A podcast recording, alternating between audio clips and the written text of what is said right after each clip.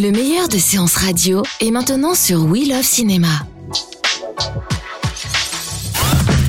Retrouvez les portraits des personnalités qui font le cinéma sur Séance Radio, la radio de tous les cinémas par BNP Paribas. Juliette Binoche, c'est la comédienne la plus primée du cinéma français. En 1997, elle a 33 ans lorsqu'elle remporte un Oscar pour Le Patient anglais d'Anthony Minghella. Juliette Binoche in The English Patient.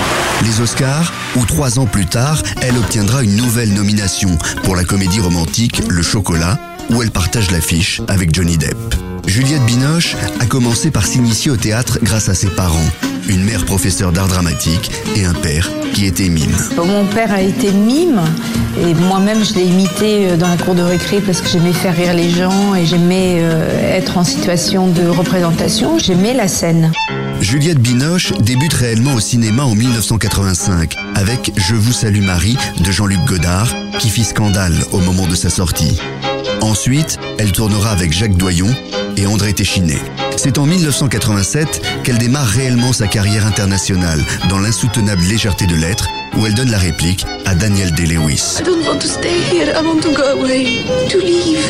Leave. Côté récompense, Juliette Binoche est la seule actrice française à avoir réussi le grand chelem des festivals en recevant des prix d'interprétation à Cannes, Berlin et Venise. Des prix qui lui permettent de choisir les trois ou quatre rôles, pas plus, qu'elle accepte chaque année. Pour Juliette Binoche, qui pratique également beaucoup la danse contemporaine, le choix d'un scénario est d'abord physique. Quand je suis en face d'un scénario, je ne sais pas si je vais dire oui ou non, il faut que j'y croie.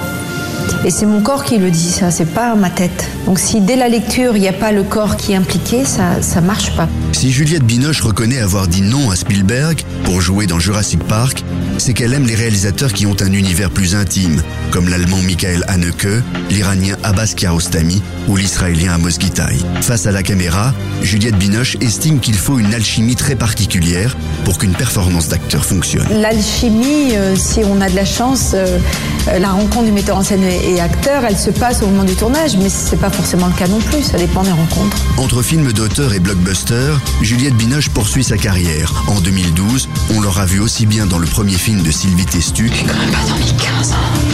C'est moi. que dans la superproduction du Canadien David Cronenberg, Cosmopolis, où elle partage l'affiche avec l'une des nouvelles stars montantes d'Hollywood, Robert Pattinson.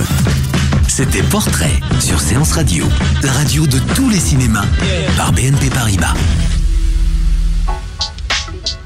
Retrouvez l'ensemble des contenus séances radio proposés par We Love Cinéma sur tous vos agrégateurs de podcasts.